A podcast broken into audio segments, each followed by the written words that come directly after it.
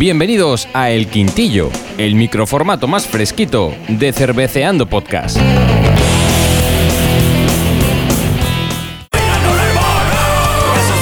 Hola, hola, hola, hola. Buenos días, buenas tardes, buenas noches. Bienvenido, bienvenida a un nuevo quintillo de Cerveceando Podcast. Un quitillo muy especial porque tenemos cerveza que vamos a analizar y ni siquiera sabemos qué tipo de cerveza es. Efectivamente, eh, para los que os gusta, digamos, la cronología en el tiempo, este es un quintillo que estamos grabando el día 24 de 24 octubre. de octubre mientras terminamos nuestra propia cerveza. Pero entre medias, esto va a salir antes porque, claro, la cerveza, como ya escucharéis en el futuro, cuando salga el, epi- el episodio especial de la cerveza cerveceando podcast, eh, la cerveza una vez embotellada la tenemos que dejar dos o tres semanicas y esto seguramente salga antes. Entonces, claro, ¿qué pasa? Que hemos encontrado, bueno, eh, con el balón de la birra, eh, alias Ismael, bueno, mejor dicho, Ismael, el alias, Alias el, el varón de la birra, efectivamente. Dice, tengo aquí cervezas hechas desde hace ya tiempo. Dice, así que vamos a hacer uno, podemos hacer una cata. Dice, porque algunas no sé ni, de- ni qué son.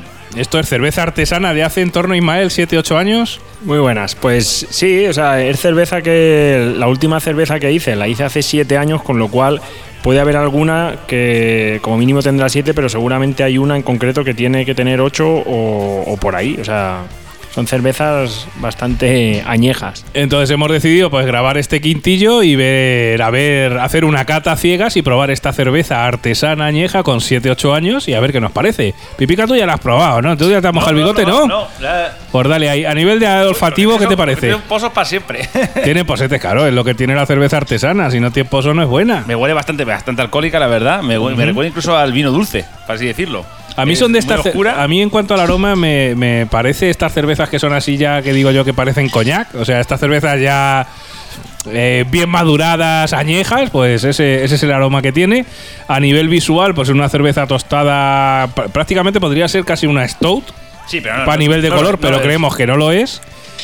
Y Mael, tú no dices nada de tu cerveza añeja. Pues, ¿Te parece? Lo que, Esta cerveza está fuerte de pelotas, ¿eh? Le acabo de dar un trago. A ver, a ver, Pipica está poniendo cara, fuerte. cara, cara del Fari chupando un limón. Está amarga, lo que está alcohólica es fuerte. Claro. Es un color ya casi acercándose un poco a, a las cervezas caramelo. negras.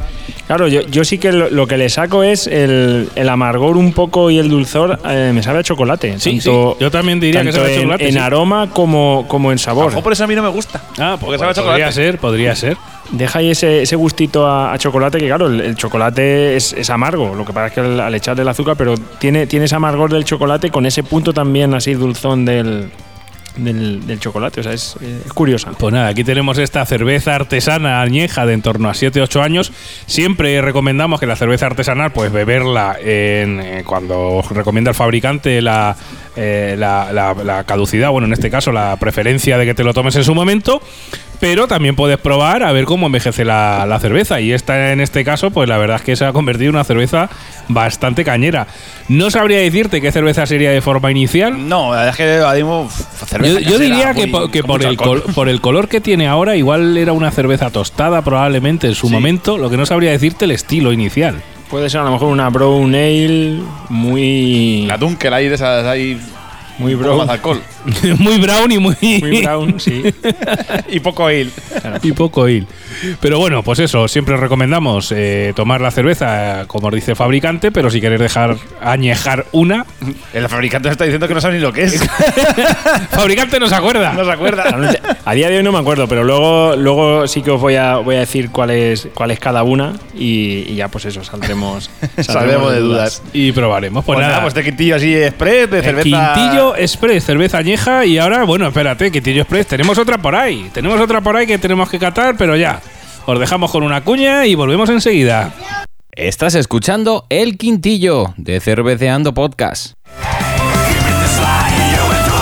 Y después de esta pequeña cuña de autobombo de Cerveceando Podcast, vamos a probar otra de estas cervezas añejas que del varón de la birra. Aquí Y además huele, huele añejo también esta ¿Huele cerveza. añejo? ¿Huele ahí a, a- Me- me- a polilla? Huele- Lo que me huele es muy dulce. No ¿Sí? sé vosotros, a lo mejor qué, qué- qué olor os da. Así toques muy dulces. Sí, la verdad que sí, huele bastante dulce este. Me recuerda a, higos chu- a los higos. A los, A los higos. A, los higos estos blancos de, que de, de Navidades. ¿Os Toquecito acordáis? también a regaliz, el dulzor así del, Sí. del regaliz. Por el color, más o menos, eh, pues, se puede asemejar al, al regaliz. Es un color así todo Sí, bastante. a regaliz me recuerda, sí, efectivamente. A ver, confirmamos que solo la regaliz. Por aquí nos están poniendo cara de no flipéis. Vamos Pero- a catar- voy a catarla, voy a catarla. Venga, vamos a hacer esta primera cata. En cuanto al color, os diré que igual parece también una estudio, es decir, estas cervezas que a lo mejor probablemente en su momento eran un poquito más marrones, No, se han convertido parece- ya esto parece en negro. mistela. Puede ser que con el tiempo, pues eso, cojan, cojan color y, y sí que es el. Es el ese esto, parece, esto parece mistela. Uy, es verdad, sí, sí, parece a- vino dulce. Como vino dulce, pero el- el- yo le saco un poco también el, toque al coñac. Yo creo que a lo mejor lo- los azúcares que quedan con el paso del tiempo al final se transforman un poco en, en ese, en ese sabor a, a coñac, que le pasa también al vino. El No, vino cuando, cuando tiene mucho tiempo al final va cogiendo, va cogiendo sabor a, a coñac. Ah, coña, pues en esta cerveza igualmente tampoco sabría decir qué cerveza sería la No, la original. verdad que no, ni idea. Ismael no lo desvelará y si no lo desvela a tiempo, pues lo pondremos en las notas del podcast y si no, pues, hemos ya probado está. una cerveza que no sabemos lo que fue en su momento, pero sí que es una cerveza añeja, ¿Y cuántos años, artesana. puede, cuántos años puede tener esta cerveza? Esta posiblemente estemos ya en 8. Ocho años. Sí, Y fijaros, es ocho cerveza artesana con 8 años y no está mala. Lo que único que sí que ha cambiado el sabor original, pero no la estamos bebiendo sin problema. Sí, No, no, ya- si este programa se emite, no hemos muerto. O sea, si estás escuchando esto, no nos ha pasado nada. Hombre, los podemos dejar programados ahora mismo. No, no, no, cerveza artesana lo bueno que tiene es que no, no tiene caducidad. El, el tema es que la cerveza, pues con el paso del tiempo, va cambiando. Claro. O sea, va, va envejeciendo, va cogiendo. Oye, pero me da un toquecillo dulce que me gusta mucho al final del, del trago, ¿eh? No sabría decirte lo que es, si es regaliz o no, pero me está gustando, me está gustando esta cerveza. Bueno, Así que pues hasta aquí este Quintillo Express, donde hemos viajado del futuro al pasado y del pasado al futuro. Y estate muy atento al programa especial de nuestra propia cerveza, como la hemos hecho y al cual te animamos a que hagas tu propia cerveza casera, aparte de comprar y chuflar ahí de a dope, pues que te hagas tu cerveza casera como hemos hecho nosotros y que próximamente escucharás aquí en Cerveceando. Pues algo más que decir. yo nada más, la verdad. Me encanta probar cervezas de todo tipo y si son incluso caseras, caseras, caseras, esto más, me- más me gusta aún. Claro que sí. Pues hasta el próximo episodio, amigo, amiga. Adiós. Adiós.